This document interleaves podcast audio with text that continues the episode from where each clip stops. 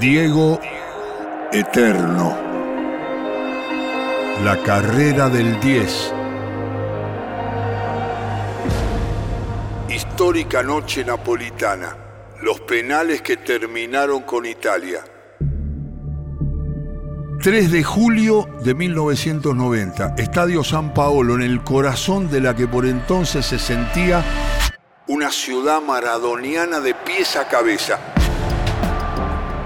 Con la marca del 10 en la piel, Nápoles discutía por esos días si había que abrazar al héroe terrenal que los había vengado de tantos años de desprecio del norte o si se mordían los labios y apoyaban a un fútbol italiano que le prometía amor eterno solo por una noche. Miles no estuvieron dispuestos a olvidar, no aceptaron traicionar tanta bronca acumulada y se plantaron acompañando al ídolo cuando se preguntó, ¿ahora les piden que se sientan italianos y alienten a la selección? Para la prensa mundial los azurros eran los grandes favoritos. Los bancaban una serie de razones que siempre parecen obvias, pero que a veces el fútbol ignora caprichosamente. Desde el peso de su localía hasta el mal herido equipo argentino que se resistía a abandonar el trono conseguido en México, todos eran argumentos válidos para predecir con seguridad el futuro. La Italia de Baggio, de Maldini, de Zenga, de Viali, de Schilacci, venía cumpliendo el plan de vuelo con precisión, invicta y sin goles en contra. Había realizado el recorrido. Era Austria, Estados Unidos, Checoslovaquia, Uruguay y República de Irlanda. Posiblemente para una copa hambrienta de brillo, el resultado futbolero de aquella noche terminó siendo inolvidable. Y un final que en apariencia solo tenía lugar en la ficción, borró al dueño de casa de la final y estiró la épica leyenda del capitán argentino. Después del gol del Totó Esquilache a los 17 minutos del primer tiempo, los sobrevivientes del 86 empezaron a mandar Giusti, Olarticoechea, Burru, Diego, Ruggeri.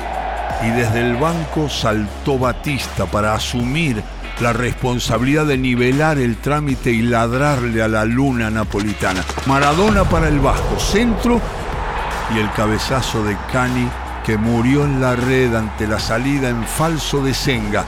El gol que enmudeció a millones de tanos y generó un grito interminable en el sur del mundo.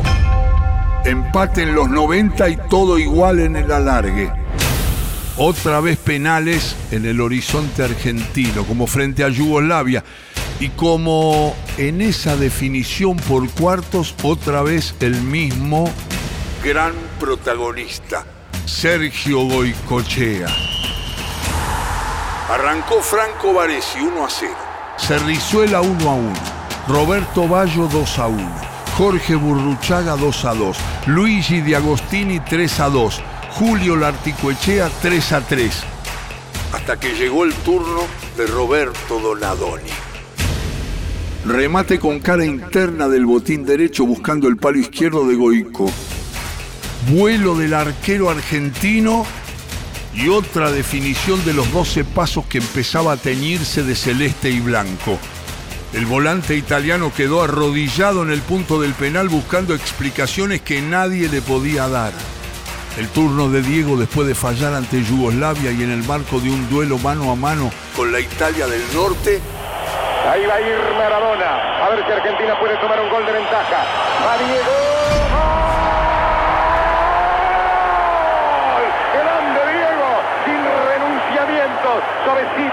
Y abrazarse con los compañeros.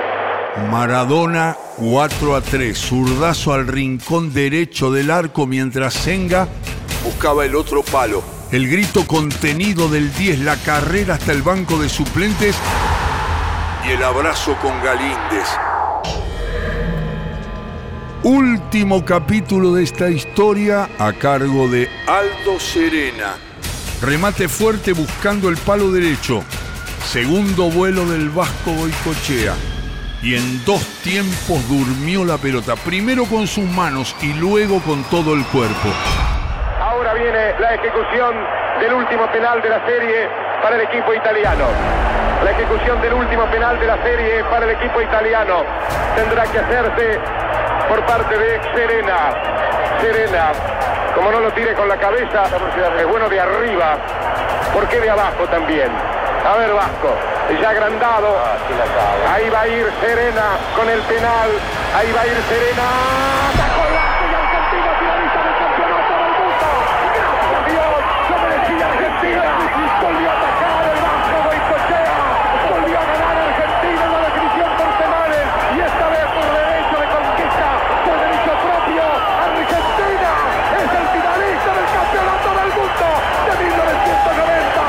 Argentina finalista por tercera vez en la historia de los mundiales, en una noche que pintaba oscura y que terminó siendo mágica como cantaba Gianna Nannini.